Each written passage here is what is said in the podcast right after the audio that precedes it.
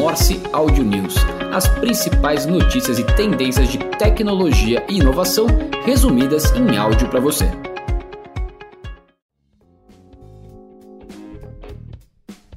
Olá, aqui quem fala é o João Carvalho, começando aqui o Morse Audio News de hoje. Espero que tenham passado um ótimo final de semana e estejam prontos para as notícias de hoje. Ah, e antes das notícias eu queria pedir um favor. Se você nos acompanha pelo WhatsApp ou pelo Telegram, não deixe de mandar aqui um joinha se vocês estão gostando do nosso conteúdo. E se vocês nos acompanham pelos publicadores de podcasts, que estamos em todos eles, não deixem também de botar o rating ali, que nos ajuda muito para alcançar novas audiências. E agora, vamos então às notícias. O vice-presidente Geraldo Alckmin anuncia plano de investimento de 66 bilhões para a inovação na indústria. O anúncio faz parte dos objetivos do Conselho Nacional de Desenvolvimento Industrial, CNDI, que é vinculado à Presidência da República e responsável por debater e elaborar estratégias de fomento à nova política industrial brasileira. Os valores serão emprestados aplicando-se uma taxa referencial que gira em torno de 2%, somada à taxa de administração, que é o spread, de 2% ao ano. Para os investimentos no fomento da indústria, indústria, os 66 bilhões vêm de diferentes fontes. A fonte prioritária de 41 bilhões de reais virá do BNDES e da FINEP, agência financiadora de estudos e projetos ligada ao Ministério da Ciência, Tecnologia e Inovação.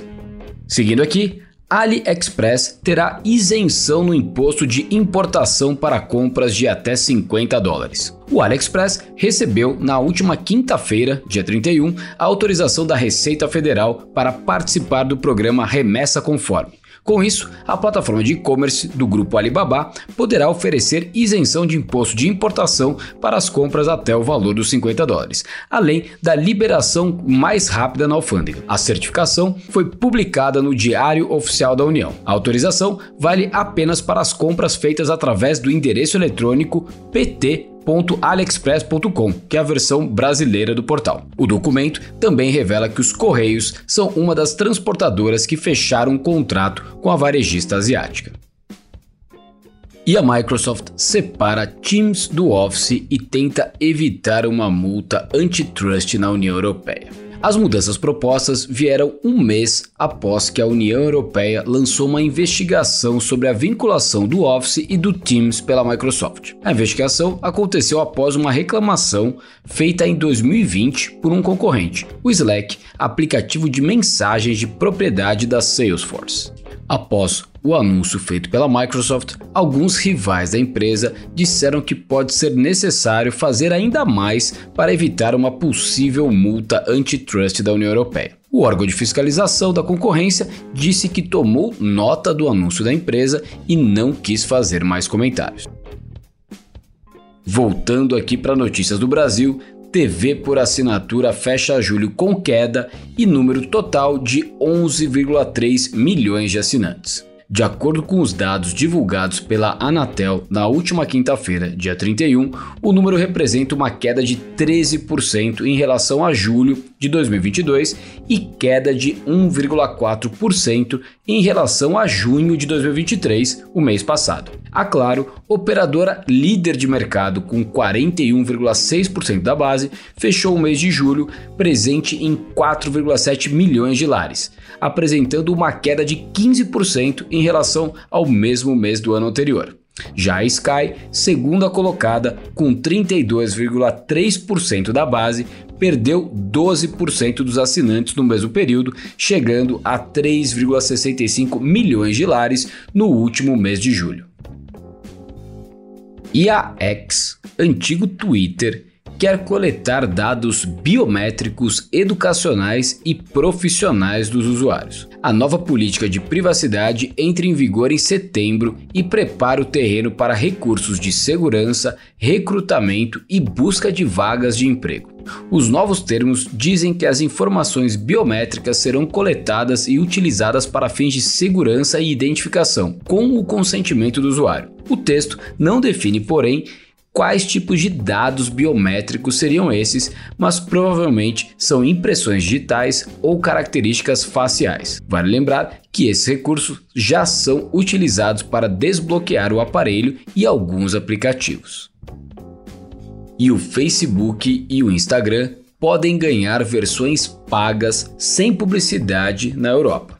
A opção seria uma forma de se defender da fiscalização da União Europeia, que vem apertando o cerco contra as práticas de coleta de dados e privacidade da companhia, e a opção sem publicidade seria uma forma de se defender dessas investigações. Os assinantes do Facebook e do Instagram não veriam anúncios em seus aplicativos e, por consequência, não teriam de compartilhar os dados que hoje são necessários tanto para segmentação de mídia quanto para ter métricas de resultados de campanhas. Por enquanto, não se sabe quanto queria custar e nem quando a opção estará disponível. E não é apenas o Facebook e o Instagram que estão querendo ter uma versão paga das suas soluções. A plataforma Shipu que é focada na curadoria de conteúdos sobre filmes e séries, vem comemorando a marca de 1 milhão de usuários em 2023. Uma marca significativa para um negócio que começou há cerca de 3 anos. Agora, a startup quer ser bem mais que um app e um site de informações sobre cultura pop. Um dos primeiros passos pensados pela startup está relacionado a criar um serviço pago de assinatura premium que deve custar algo em torno de 1 a 5 reais mensais. Ou seja, tem espaço para todo mundo entender o quanto que o seu serviço pode ser monetizado por publicidade ou quanto ele pode ser um serviço pago. Seguindo aqui, temos a nossa pauta Digitaliza AI, que traz empresas e soluções que ajudam a otimizar o seu tempo e o tempo da sua empresa. Primeira notícia é a da startup LionTech, que propõe desburocratizar a relação entre investidores e o imposto de renda.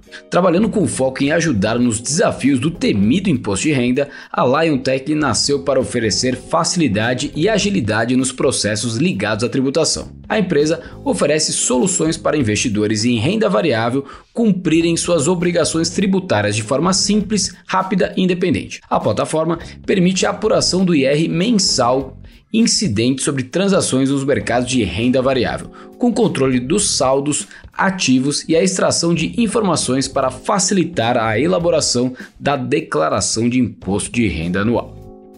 Seguindo para a próxima notícia, base de chatbots em atividade no Brasil aumenta 148% em um ano. Um relatório produzido pela Mobile Time mostra que o Brasil conta hoje com pelo menos 144 mil chatbots em operação, o que representa o crescimento de 148% se compararmos com os 58 mil chatbots que estavam em operação no mesmo período do ano passado. O volume mensal de mensagens trocadas entre bots e consumidores finais cresceu a uma velocidade mais baixa, o que pode ser visto como um bom resultado na evolução de como as trocas de mensagens passam a ser mais assertivas, com menos idas e vindas para se chegar ao resultado final. O número de mensagens trocadas passou de 4,5 bilhões para 6,9 bilhões neste intervalo, um aumento de 31%.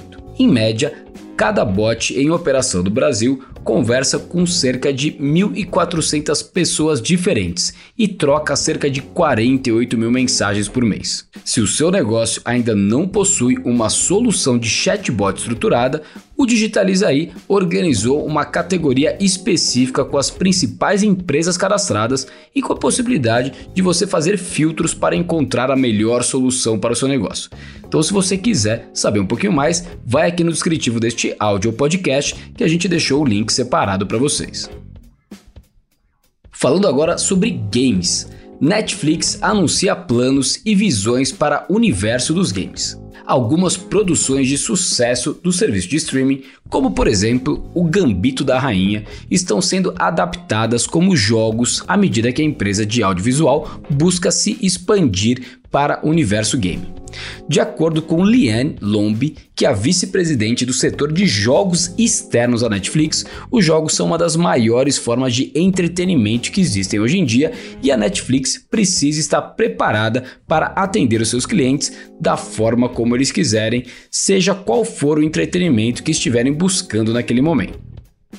Vamos às notícias de M&A, Merge and Acquisition, ou seja, para onde está fluindo o dinheiro do mercado. A Jobs capta um pré-seed para resolver calotes dados em profissionais autônomos. A empresa acaba de captar o pré-seed para avançar com a sua plataforma que funciona como meio de pagamento seguro para os profissionais autônomos. Através do app, os autônomos que possuírem um convite de acesso poderão cadastrar seus serviços e utilizar a plataforma como meio de pagamento que permite o parcelamento da compra ou do serviço sem utilizar um cartão de crédito.